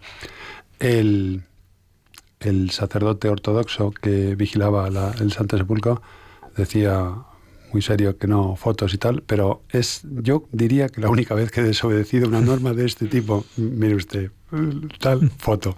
Hice una foto al, al Santo Sepulcro después de llevar pues tiempo hablando de él, ¿no? De una profundísima emoción y, agradecimiento, porque es que te sale, te sale como si fuera una oración espontánea de gracias, ¿no? De, de, una grandísima emoción que se va acrecentando el rato, en algún caso horas, depende del, del, momento en que, en que estás esperando. Yo fui antes de la restauración del 2017, cuando era la edícula antigua y estaba sujeta por las vigas estas de una compañía británica de hierros y tal, y antes de la restauración, y, pero, pero de una enorme emoción. Al día siguiente tuvimos ocasión de, oír misa allí, tres cuartos de lo mismo, aunque durante la celebración de la Santa Misa solamente entra el sacerdote y no le puede ayudar ningún laico. Si le tiene que ayudar a alguien es un franciscano, que ya te lo explican muy bien en inglés en la, en la sacristía. Y entonces el pueblo, el pueblo está afuera y no oye eh, nada. Eh, calcula por dónde va el mm. sacerdote más o menos por los movimientos, porque cuando eh, un sacerdote en un altar de espaldas al pueblo se gira, pues él sale de la edícula y va sabiendo por dónde va, ¿no? Pero una enorme emoción y agradecimiento. Y ¿Qué, ha supuesto la restauración? ¿Qué, ha permitido descubrir del Santo Sepulcro esta restauración que, hacías referencia ahora? Pues han limpiado y han, han, protegido un poco esa edícula. Edícula es como casita pequeña que se puso allí en 1810. Los ortodoxos griegos aprovecharon para restaurarla, restaurar la Basílica del Santo Sepulcro con motivo de un incendio que hubo en 1808, pero claro, hicieron algunas cosas por ejemplo, poner unos paredones en el catolicón que han quitado muchísima luz del Santo Sepulcro y ha perdido un poco la forma y la iluminación que tenía como, como una basílica cruzada, que es lo que era, ¿no? Quitaron todo vestigio de los, de los francos, como llaman ellos, de los, de los latinos, los reyes de Jerusalén, Godofredo de Bulión, que no se sabe dónde está, por cierto, y Balduino de Flandes, que estaban a la entrada de la capilla de Adán, ¿no?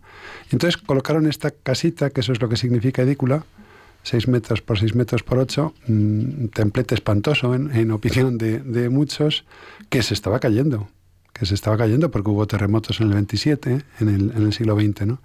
Entonces era urgente restaurarla. Eh, y limpiarla porque estaba muy sucia y muy renegrida. Ha quedado bastante bien y se debatió mucho. Hay quien piensa que todo eso se tendría que haber quitado y haber puesto algo de metacrilato que permitiera verlo. Pero cuando se levantó la losa se pensó que iba a quedar menos roca original de la que realmente queda. Y la roca original es la roca que estuvo del, banco nicho sepulcral donde estuvo, donde estuvo eh, y se produjo la resurrección. Eh, sobre este punto eh, descubrieron más. Hay, piedras, hay, ladrillos de relleno, pero hay más roca original de la que se pensaba. Eso sí que es verdad. La losa que hay ahora mismo es una losa de mármol romano, de, la época de Adriano, pero la puso allí el padre español, franciscano español, padre Bonifacio Esteban de Ragusa, en 1555, con mm, ayuda y fondos del, del rey Felipe II de España. La corona de España tiene mucha relación con el Santo Sepulcro eh, restauró un poco ya en el siglo XVI la, la, eh, edícula. Entonces ahora ha quedado bastante bien, con menos peligro de que se venga abajo cualquier día, con peregrinos o sin ellos, y sobre todo la han saneado y han quitado las vigas de, de, acero. ¿no? Han dejado el templete de 1810 de los ortodoxos griegos. ¿Qué le vamos a hacer? Cuando uno va al Santo Sepulcro, una de las cosas que a mucha gente le impresiona y le llama la atención y no entiende es la cercanía que hay entre el Calvario, entre el lugar que se venera como Calvario y el sepulcro. Es decir, dice, pero ¿cómo podía estar tan cerca? Sí, unos 30, 40 metros, sí. Porque eh, esto estaba fuera de las ciudades, eso es la ladera del Monte Gareb y había unas rocas, una, una roca de esta, de esta piedra, piedra Metzi, eh, distinta de la piedra Malaki o piedra Regia, que había al final de la cantera, que ya subían en, como en terrazas y ahí se utilizaba esas terrazas para hacer, para hacer excavar sepulcros. Eso era un huerto y la época de, Jesús. Y hay una discusión, hay un debate muy interesante entre los franciscanos, con el padre Virgilio Corvo al, frente, gran arqueólogo, y, nuestro amigo, el, padre Agustino Florentino Díez, que también ha, investigado con Katzenbinis el Santo Sepulcro en los años 70 durante una treintena de años, distintos momentos sobre si esa cantera estaba en uso en el momento de la época de Jesús o no. Eh, eh, se han descubierto bajo el Santo Sepulcro piedras talladas pero sin, sin, extraer del todo, piedras cortadas, marcadas pero sin extraer del todo, ¿no? Y él piensa que sí, que se utilizaba todavía hasta mediados del siglo II, eh, siglo I mientras que los franciscanos eh, siempre han, sostenido que la cantera estuvo en uso del siglo VIII Cristo al siglo II antes Cristo y como cantera estaba abandonada. Pero eso era una zona de un huerto en la ladera del Monte Gareb. El Calvario no es un monte, es una roca en la ladera de uno de los montes que rodean Jerusalén, que es el Monte Gareb, que hoy día se nota muy poco por la ciudad, pero sí que tiene una, una ligera inclinación Y, pues en una zona de huerto fuera de las ciudades se, se hacían eh, sepulturas en las terrazas de, la ladera del Gareb, claro. Sí, unos 30, 40 metros. Eso le llama la atención a mucha gente, que todo eso quepa hoy día dentro de una, de una basílica. ¿no? Es que uno llega allí y enseguida está y dices, a ver, esto no, no, porque claro, uno se ha hecho a veces la, impresión de las películas, ¿no? Que hay como un trayecto, que decías antes. No, no, estaba, relativamente cerca. Y luego hay otra cosa que llama la atención, cuando uno entra eh, eh, a la iglesia del Santo Sepulcro hay una piedra de color rosáceo con unas lámparas encima. ¿Qué, qué es esa piedra? Que todo el mundo va y pasa. Es la, piedra, es la piedra de la unción tienen mucha devoción para los ortodoxos, pero, pero del Santo Sepulcro, de toda la Basílica del Santo Sepulcro, hay que tener en cuenta que lugares, es decir, que veneremos como lo que fue, son dos. El Calvario, la roca del Calvario, que está muy tallada por los lados, pero es la roca original del Calvario, la, que queda de ella, se ve a través de una ventana parecida a esta. Eh, eh, en la capilla de Adán, que está debajo, se ve la roca con una grieta que va contra vetas, eso los geólogos dicen que es muy raro. Si hay un terremoto, una roca se fracciona a favor de beta, no en contra de, una beta donde cabe ya el puño de, un hombre. Eh, la roca original del Calvario, aunque esté tallada por los lados, ¿no? De manera que ahora parece un pico, ¿no? Realmente, y arriba hay una planta superior y hay dos capillas, la ortodoxa, justamente encima del Calvario, y la, y la católica. Pero hay dos lugares que son el Calvario, la Roca del Calvario y el Santo Sepulcro. Los demás, hay capillas de los improperios, de las eh, vestiduras de Jesús, tal, que son lugares conmemorativos de lo que ocurrió, pero eso no quiere decir que fuera exactamente en ese, es el lugar de los improperios, es el lugar de Longinos, es el lugar de las Tres Marías, es el lugar de la aparición, sino lugares que se veneran conmemorando un hecho en un lugar o capilla lateral del Santo Sepulcro, pero lugares que tuvieran eh, precisos son el Santo Sepulcro propiamente, en el centro, dentro de la edícula, en el centro de la rotonda, y el, y el, Calvario. Esta, lo que ve uno nada más entonces, es la piedra de la unción, que veneran muchísimo los, los ortodoxos, pero no quiere decir que ni, que esa fuera la piedra, ni que fuera ese lugar. Se venera como, como tal, ¿no? Nicolás, eh, tú que has estudiado tanto pues todas estas cosas vinculadas a la pasión, la muerte y la resurrección, eh, ¿hasta qué punto no es una pobreza, porque realmente cuando meditamos en la pasión, eh, en la vida de la iglesia, eh, la leemos el domingo de Ramos y el Viernes Santo. Son los dos momentos en que escuchamos la pasión, eh, ¿Hasta qué punto es una pobreza que no tengamos, porque hay que por, devoción, a lo mejor todos los viernes la, una, la pasión hacer vía cruz, pero hasta qué punto es una pérdida el que no hayamos profundizado más en todos estos momentos de la pasión, de la muerte, de la resurrección, que tú lo has podido hacer a través de tus estudios? Sí, sí que lo es. A mí me alegra mucho que me hayáis llamado hoy, que estamos a finales de agosto, porque eh, cuando llega la época de Cuaresma nos llaman muchísimas personas y muchas entidades para dar conferencias y a veces no damos abasto. Y, decimos que estamos en la temporada alta. Y siempre decimos, pero si este tema es apasionante siempre, en Pascua, en junio, en Navidades, eh, y efectivamente, sin embargo, se, parece ser que es que hay que hablar cuando llega la cuaresma. No, no, a finales de agosto, como hoy, es igual de interesante. Y efectivamente deberíamos hacer esto más, meditar más la pasión, leer el Evangelio, leer todos los días cinco minutos de Evangelio, nos haría que, que llegáramos a la pasión de cualquiera de los cuatro evangelistas en menos tiempo que un año, ¿no? sería una muy, o es una muy buena costumbre, ¿no? Pero sí, deberíamos meditar más la pasión. Indudablemente esto, estos estudios o estas lecturas ayudan también. Eh, al estudiar la Semana Santa, ¿hay algún detalle que aparezca en el Evangelio y sin embargo no aparezca en la Semana Santa? ¿O todo lo que cuenta el Evangelio aparece en la Semana Santa reflejado? Mm, qué buena pregunta. Pues, eh, pues vamos a ver. Eh, sí, lo que pasa es que los evangelistas escriben, San Mateo escribe para sus contemporáneos judíos, sus contemporáneos, sabían perfectamente lo que era una crucifixión, no da detalle ninguno. Tomaron el cuerpo de Jesús y lo crucificaron. Punto. No hay, no hay que añadir más. Es San Justino, un escritor cristiano a principios del siglo II, el que, desde un punto de vista de, historiador, que lo era, ¿no? Eh, eh, eh, describe cómo era una crucifixión de las que había en aquella época. Y sabemos más cosas, desde luego, de cómo era una crucifixión por lo que escribe Justino que por los evangelios. ¿no? Por ejemplo, muchas personas nos preguntan al terminar nuestras conferencias, pero bueno, ¿y entonces? ¿Y entonces la imagen de la Verónica? Y cuando les dices a alguna persona que es una devoción popular muy antigua, cuidado, en Occidente A veces los cristianos, sobre todo de este extremo del Mediterráneo, pensamos que la Iglesia ha sido todo el rato occidental y romana. Bueno, pues la Iglesia ha hablado griego gran parte de los siglos, ¿no? De su historia. Pues resulta que en los evangelios no se habla de la Verónica. Y eso a más de uno le, produce zozobra, ¿no? Pues no se habla de la Verónica. De hecho, es una tradición de, de Occidente que no era conocida en Oriente. En Oriente hablan del Mandilion de Edesa, pero no de la Verónica. Nosotros pensamos que ambas tradiciones tienen el mismo origen. Pensamos que la síndrome de Turín se mm, conservó doblada, de manera que solamente dejaba ver el rostro, incluso en un, con un cartón o una tela que solamente dejaba un círculo de ver el rostro, que permitía ver las heridas de sangre del rostro, pero si uno ve la sábana santa al natural y no entiende todavía nada del negativo ni nada, lo que parece es un hombre vivo con ojos grandes y por tanto vivo, ¿no? Abiertos, perdón, y por lo tanto vivo, pero con heridas. ¿Cuándo se puede obtener de nuestro Señor una imagen del rostro vivo pero con heridas? En el traslado de la cruz al Calvario. Ahí se coloca la tradición de la Verónica, que significa vera y con, verdadera imagen. No es que se llamara la muchacha así, es el nombre que se le ha dado después, ¿no? Entonces, eh, pues bien, la Verónica no, no habla nada a los evangelios de ella.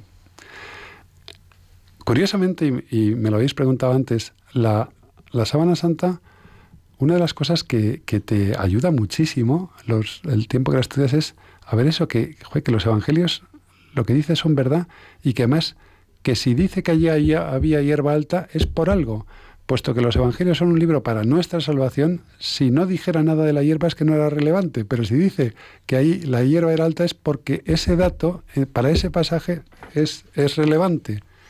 Y, aquí pasa igual, ¿no? Pero cuidado que la, la, crucifixión como tal no es descrita con detalle por ninguno de los, ninguno de los evangelistas. Escribían, vamos, todos, hasta, hasta San Juan después, ¿no? para contemporáneos suyos que sabían perfectamente lo que era, lo que era una crucifixión. Entonces, en cierto modo, la sábana santa nos completa el Evangelio en ese sentido, ¿no? Gracias a que se nos ha dejado... Se, se le ha llamado muchas veces el quinto Evangelio, ¿no? Este nombre eh, es, un poco manido este término, porque se, le ha aplicado a, a, otros objetos, ¿no? Pero en alguna medida sí porque nos acerca a la realidad de la, de la pasión más que, ninguna, más que ninguna otra cosa. Nicolás, ¿cuántas heridas están reflejadas en la sábana santa? Hablamos de las manos, los pies. ¿Cuántas se... Eh, hay en, alrededor de la cabeza hay unas 50 escoriaciones de, producidas por objetos punzantes, pero por toda la cabeza, no solamente por, no solamente por, por como si se hubieran hecho con una diadema, ¿no? las que se utilizan para sujetarse el pelo. Pero es que en la zona de la espalda se cuentan alrededor de 600, 700 escoriaciones producidas por el, flagelo, el, el, fraglum taxilatum, que terminan taxilos, huesecillos de animales o más bien bolitas de plomo, como las pesas de alterofilia de los circos del siglo XIX. Pero entonces son 600 latigazos. No, si cada flagelo tiene tres tiras de cuero y cada, cada taxilo tiene dos bolitas de plomo, son seis. Es decir, cada golpe marca seis pequeños impactos. Si dividimos 600, 700, entre seis salen unos 120 golpes, es decir, ley romana. Porque la ley judía tenía un límite para el número de golpes. 39. 40 golpes menos uno.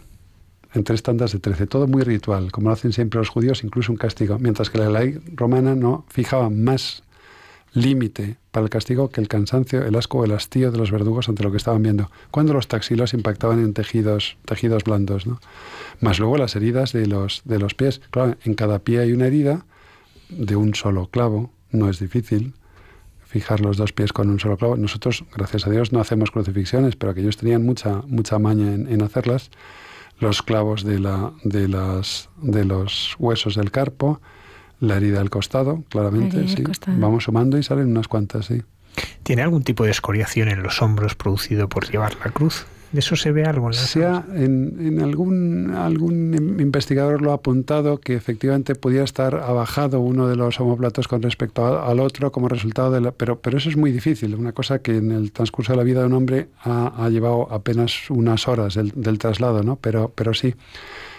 Sí que eh, las heriditas de las escoriaciones de la flagelación se han abierto, se les ha eh, y después se han reabierto y han estado sometidas a un peso. Eso sí que se puede determinar, incluso más o menos el, las dimensiones que tendría ese, ese madero fijado. La, se solía fijar con cuerdas, claro, para que el condenado no lo soltara en un momento dado y saliera corriendo en mitad de la, de la turba.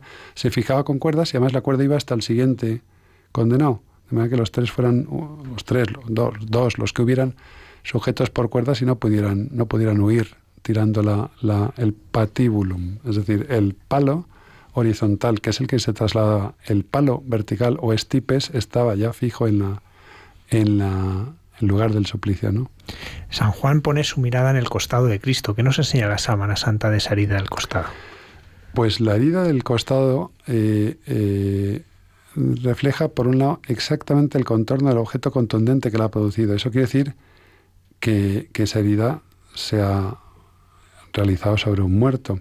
Si cualquiera de nosotros de nuestros oyentes no lo hagan, por favor, cogen un cuchillo y se pegan una cuchillada en el brazo, cuando levantan el cuchillo, el cuerpo humano está tan sumamente bien diseñado, tan bien creado, que entran en funcionamiento un montón de elementos, glóbulos rojos aparecen tal, que van a coagular esa herida y a cerrar la herida por donde se nos está yendo la vida, ¿no?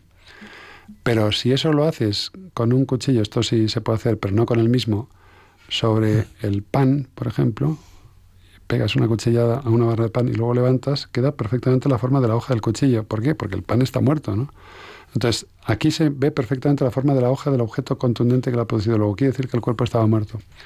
La sangre que, refleja la herida del, del, costado, que en realidad es el, del, pecho, del, lado derecho, eh, ya aparece separada de su disolvente. La masa sanguínea aparece separada de su disolvente, lo cual quiere decir que esa sangre ya había iniciado su proceso de descomposición. Eso solamente pasa en un muerto.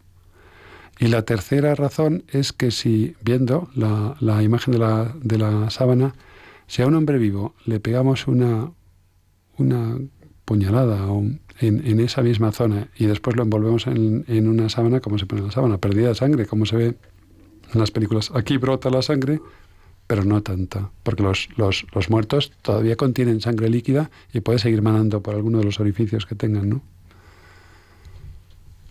San Juan, perdón, San Juan no era hematólogo, no era médico forense y lo que ve es sangre y suero, y entonces ve sangre y agua.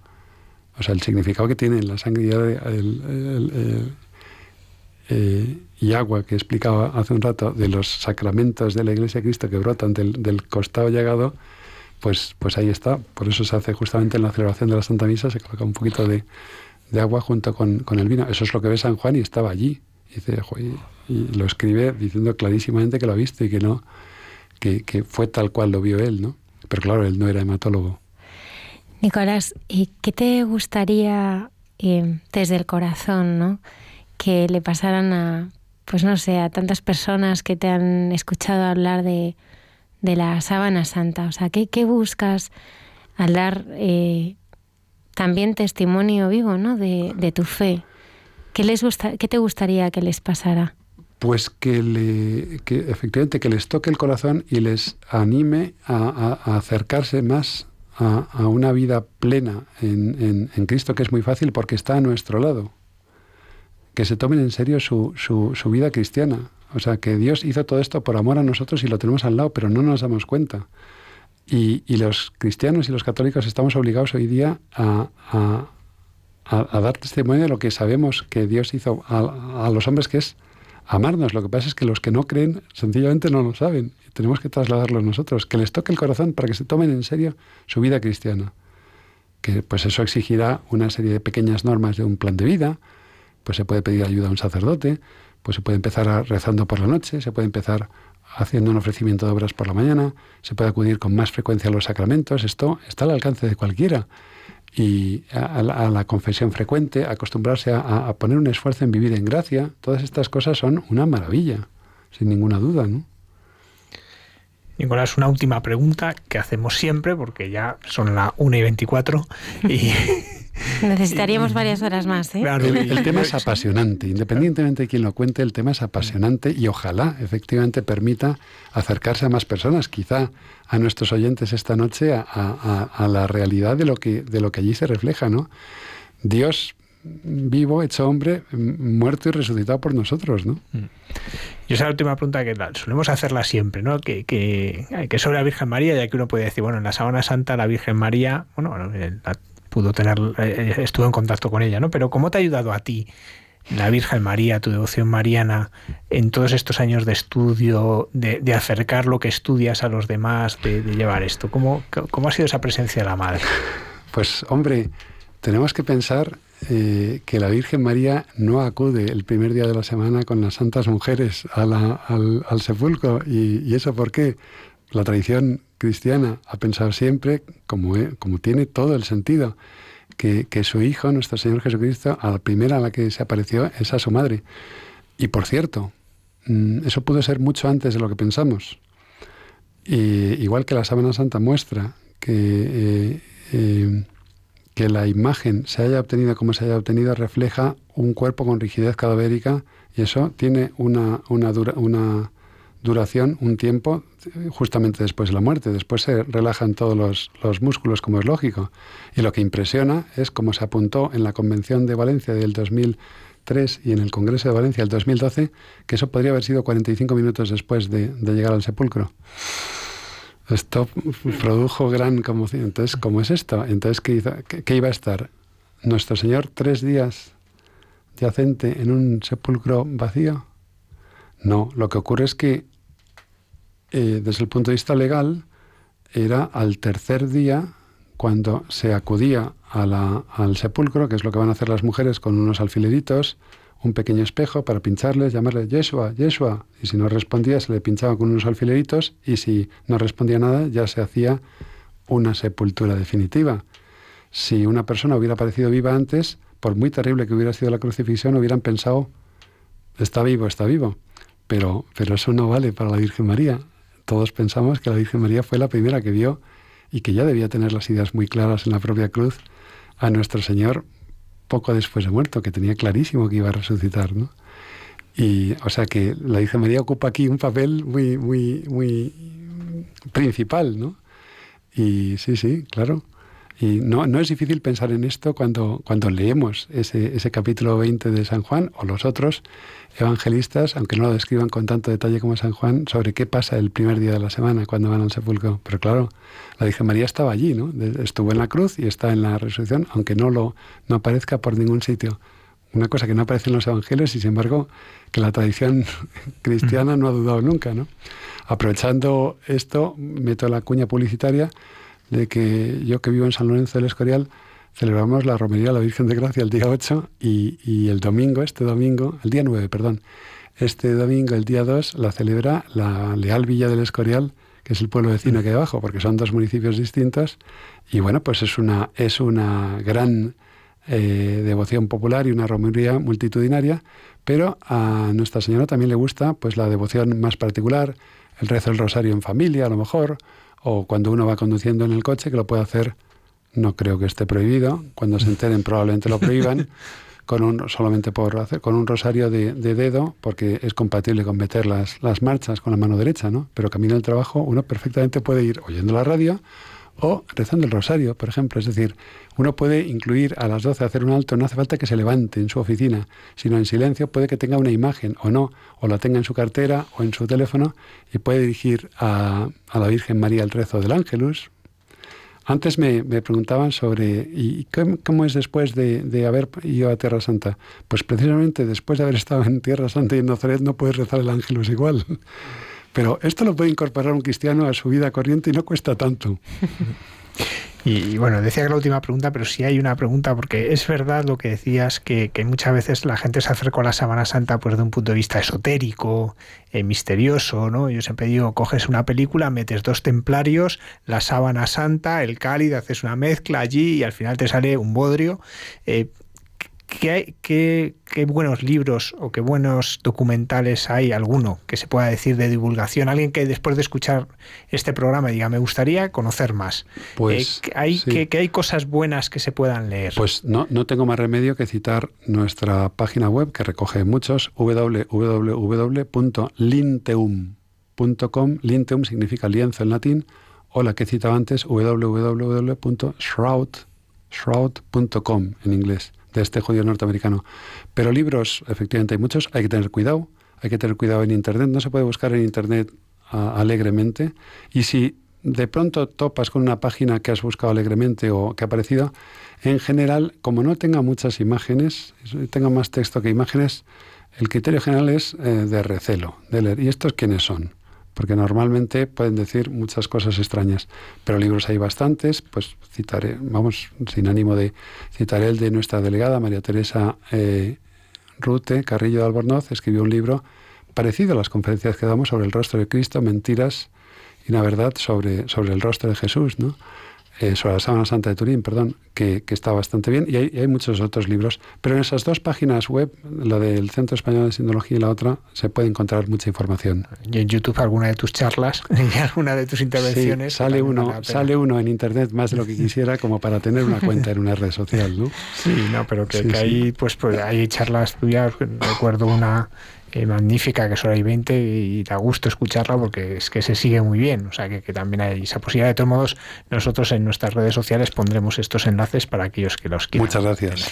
Nicolás el físico, profesor y uno de los mayores expertos en la sábana santa, seguro que nuestros oyentes han disfrutado tantísimo como lo hemos hecho nosotros eh, aquí esta noche en el programa. Sobre todo porque descubrir la sábana santa nos acerca más a descubrir el verdadero rostro del, del Señor, de Jesucristo, y eso es el sentido que también nos lleva a hacer cada viernes este programa. Muchísimas gracias. Muchísimas gracias a vosotros.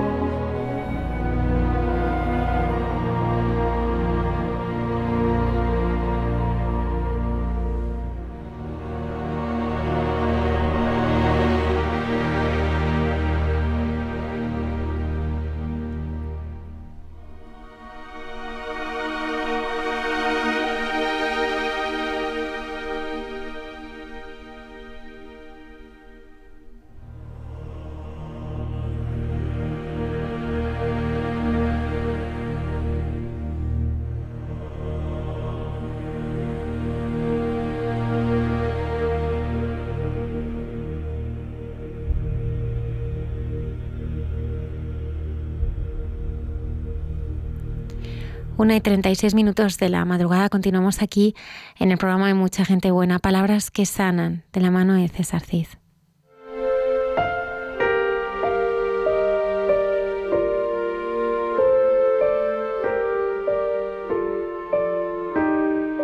Para el filósofo personalista Martin Buber, el pensamiento es el hablar del hombre consigo mismo. Lo asevera en el contexto del carácter dialógico del habla, en una reflexión profunda sobre la internalización discursiva como un nivel primordial previo a la palabra. Cito a Buber para reflexionar sobre el pensamiento del hombre que sufre, víctima de una enfermedad limitante, probablemente causa de su muerte. La palabra forma el encuentro y modera los actos que él mismo provoca. Silencios de gestos contenidos, lágrimas encerradas y lamentos lacerantes que te rompen el corazón, todas con el denominador común de la soledad. Y quiero matizar al respecto. No son enfermos que están solos realmente, pero se sienten solos, muy solos. He conocido enfermos que se han sentido abandonados ante un constante trotar de familiares ruidosos. La cuestión es si alguien se ocupa de ellos haciéndoles sentir una presencia real y auténtica, amorosa, tan solo un rato al día si de verdad se ocupan de averiguar qué les preocupa y qué necesitan realmente. Y hablo esta noche de esto porque en el encuentro con dos pacientes, ambos han roto a llorar a partir de la simple pregunta, ¿en qué piensas? Claro que la pregunta intuye un proceso emocional complejo según los signos evidentes y la comunicación no verbal. Ya sé que trabajan los dos, pero les necesito ahora porque no sé qué hacer con este miedo y no vienen a verme. Esto entre sollozos, agarrado a mis manos a las puertas de cumplir un siglo de vida. ¿De qué nos sirve tener miles de followers si un día un familiar o un amigo sufre desesperadamente por 15 minutos de consuelo?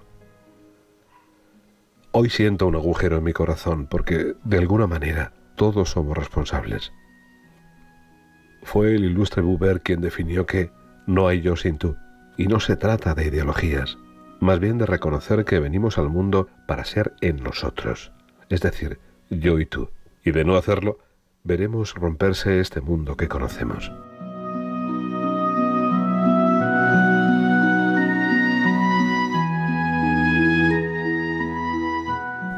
Palabras que sanan con César Cid.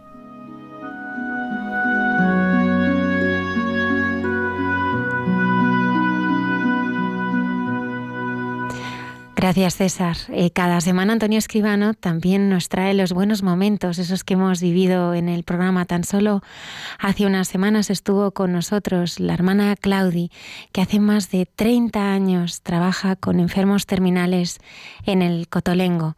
Creo que fue una de las entrevistas que más me han impactado y, y queríamos compartir con todos los oyentes estos pequeños retazos. Cuando se vive en el cotolengo, uno se da cuenta que ya levantarse con salud es un regalo de la providencia, porque todos están enfermos, ¿no? Y todo lo que todo lo del día, desde el desayuno, la ropa, la comida, todo es providencia. Y bueno, pues te acabas apuntando. Entonces me di cuenta que yo era feliz allí, que era feliz con ellos. Y dije, pues es que el Señor me está llamando. Y me apunté. Y ahí empezó mi vocación. Sentí que el Señor me quería, que quería que le dijese, que me entregase a Él, ¿no? Y que me entregase en esos enfermos pobres. Como siendo pobres e incurables están tan alegres. Y descubrí que era Jesús el que estaba en ellos.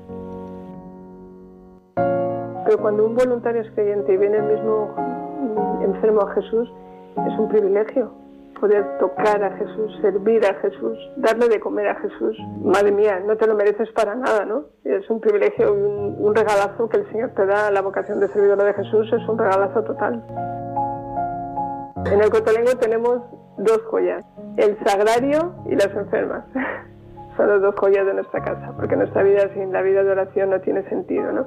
Una hora de oración a las seis de la mañana, pues porque, porque Él es el que da la fuerza. Decía San José Benito Cotolengo que la oración es el trabajo más importante de la pícola casa. Y así lo vivimos todos los que formamos el Cotolengo, ¿no? La oración es nuestra fuente. Pero es verdad, la oración es, nosotros es también dentro de nuestro carisma somos eucarísticos, eucarísticas. Tenemos mm, adoración eucarística y la Eucaristía para nosotros es el centro del día y ahí está la fuente. Y el de ver a Jesús ahí en los enfermos que estamos cuidando. Ellos son la fuente también. Nosotros tenemos, tenemos cuatro votos, eh, pobreza, castidad, obediencia y el voto cotolenguino, que es no pedir ni aceptar nada que sea fruto de petición y servir a los más pobres. Jesús es el amigo que nunca falla y que siempre está ahí. Para, en cualquier momento, cuando tienes un momento malo, Él está para escucharte. Tenemos personas que vienen a casa que, que bueno, que les da lástima y no es cuestión de lástima, si son un regalo los enfermos, no, es para, no dan lástima. Para nosotros eso es una palabra que no es real, no es lástima, y tenemos que aprender de ellos. Tenemos que, intentar que acercar a todos a Jesús, sea como sea, ¿no? Pero poner todos los medios, y ellos los pusieron, aquellos amigos de aquel enfermo lo pusieron los medios para acercarlo a Jesús, que a nosotros no nos falten esas ganas.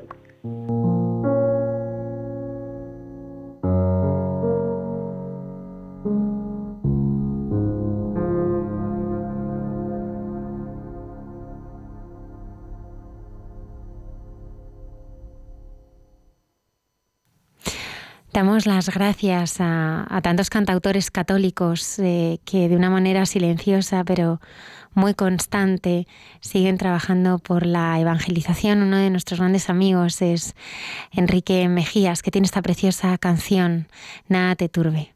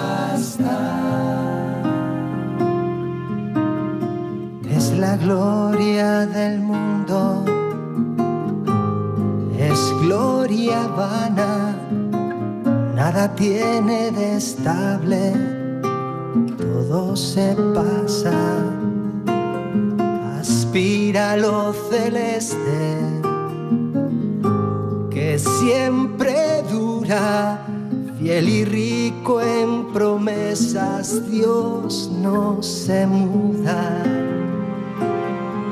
Nada te turbe, nada te espante, todo se pasa, Dios no se muda, la paciencia. Anunciamos a todos nuestros oyentes que Enrique Mejías y Beatriz El Amado estarán en directo el próximo viernes en nuestro programa. Espera que te abrimos, te abrimos micro. Gracias, Antonio. Tú sabes que el Evangelio de San Juan, cuando acaba el capítulo 20, parece que ha acabado y de repente empieza con el 21, ¿no? Y hay como un colofón. Pues nosotros vamos a hacer lo mismo. Al final hemos retenido a Nicolás antes de que se fuese y, y en vez de con el capítulo 21 vamos a, vamos a pedirle que nos comente este fragmento del capítulo 20 del Evangelio de San Juan, que nos va a leer el Padre Isaac.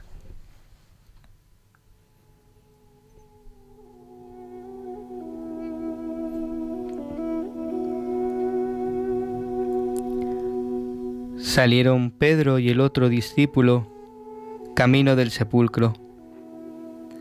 Los dos corrían juntos, pero el otro discípulo corría más que Pedro. Se adelantó y llegó primero al sepulcro. E inclinándose, vio los lienzos tendidos, pero no entró. Llegó también Simón Pedro detrás de él y entró en el sepulcro.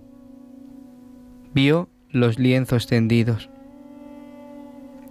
y el sudario con que le habían cubierto la cabeza, no con los lienzos, sino enrollado en un sitio aparte.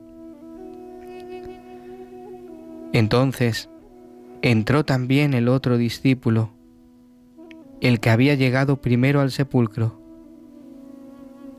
Vio y creyó.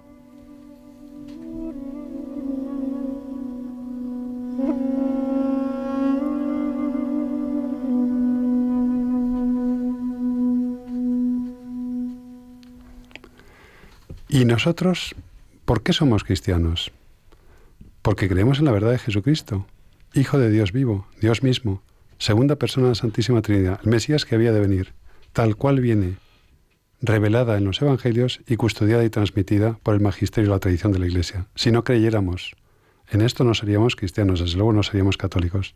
Los evangelistas, ¿cuántos son? Cuatro. ¿Qué es lo que hacen? Poner por escrito una tradición oral con inspiración del Espíritu Santo. Pero San Juan aquí no. Así como los otros evangelistas no cuentan esto con tanto detalle, San Juan sí que lo cuenta con, con detalle y con la misma inspiración que el Espíritu, del Espíritu Santo que los otros, no pone por escrito una tradición oral, pone por escrito lo que está viendo. Pues a mí me llama mucho la atención que sea en este preciso instante en el que San Juan, viendo cómo estaban colocados unos lienzos que probablemente contribuyó él a poner dos días antes, el preciso instante en el que San Juan recuerde todas las veces que nuestro Señor había prometido que iba a resucitar y no lo entendían.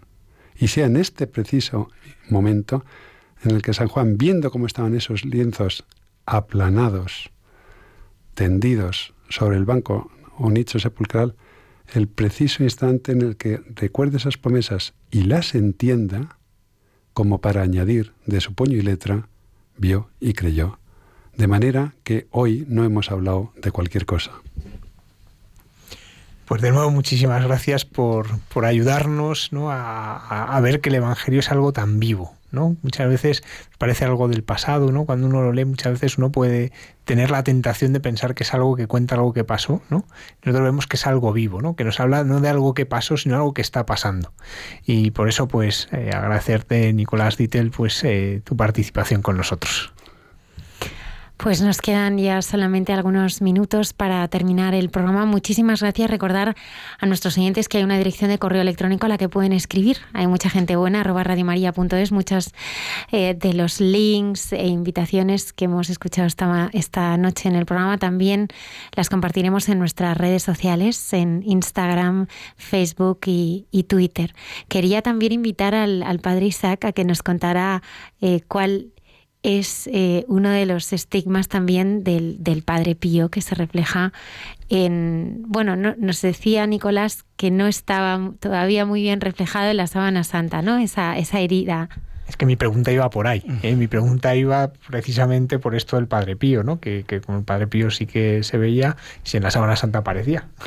Pues fijaros que este verano he tenido la suerte de poder visitar la, la celda número 5 ¿Qué hay eh, en esa celda número 5? En esa celda número 5 fue donde se pensó eh, en el hospital. Ahí se, reunía Padre Pío con, con, unos, con unos cuantos eh, hermanos, incluso con, con el administrador de la Casa Alivio del Sufrimiento, ¿no? y ahí es donde se pensó en hacer ese hospital. En esa celda también podemos encontrar el, el corazón de, de, San Pío, del Padre Pío, que está ahí en, en el relicario.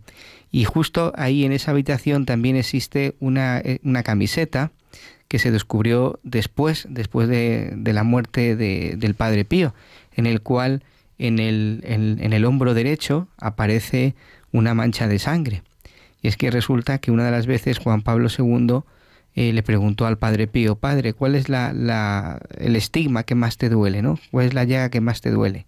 Y el Padre Pío le respondió, la del hombro, ¿no? Como eh, simbolizando, y es verdad, porque el Padre Pío llevó la cruz del mundo, ¿no? Y, entonces, pues, después, ya una vez que, que, levantaron al Padre Pío, que le exhumaron, eh, pues vieron que en el hombro había una especie de curvatura que, pues, eh, efectivamente era el signo de que también el Padre Pío había llevado el, signo de la cruz, había llevado la cruz. Entonces, pues es un, gesto bonito que también Padre Pío fue identificado con Cristo en la cruz, ¿no? Pues muchísimas gracias. Terminamos el programa como más nos gusta hacerlo, que es rezando. Estaremos aquí el próximo viernes puntuales a nuestra cita. El equipo de Hay mucha gente buena que reanuda ¿eh? después de las vacaciones eh, un nuevo año, un nuevo curso. Contamos también con, con la oración de nuestros oyentes para que eh, cada viernes eh, seamos también fieles a esta, a esta llamada tan importante. Muchísimas gracias eh, por estar ahí, que tengan todos ustedes una feliz y santa semana.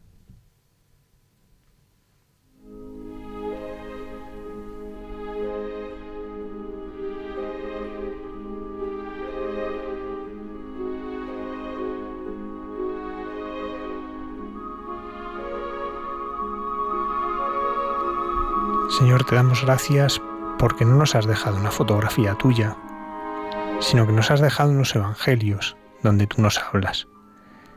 Te damos gracias porque nos has dejado este lienzo que cubrió tu cuerpo y que es testimonio de aquello que viviste por nosotros, de tu entrega, de tu pasión, de tu muerte, de tu resurrección por cada uno de nosotros.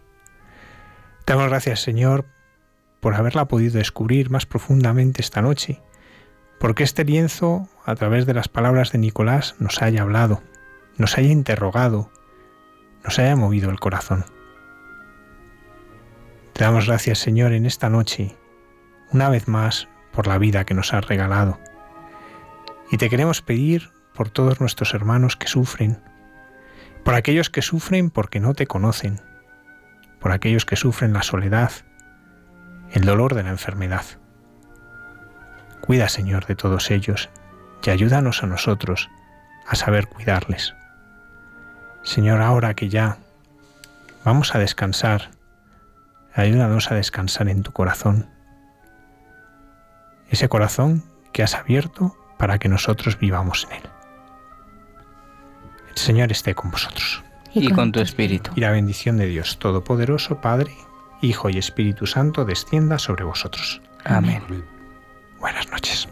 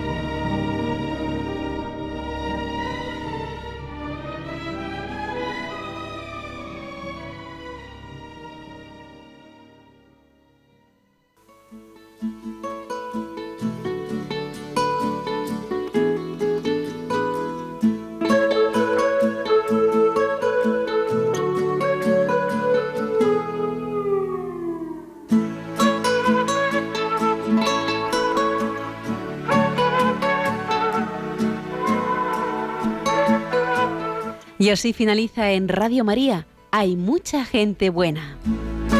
Un programa dirigido por Almudena Delgado.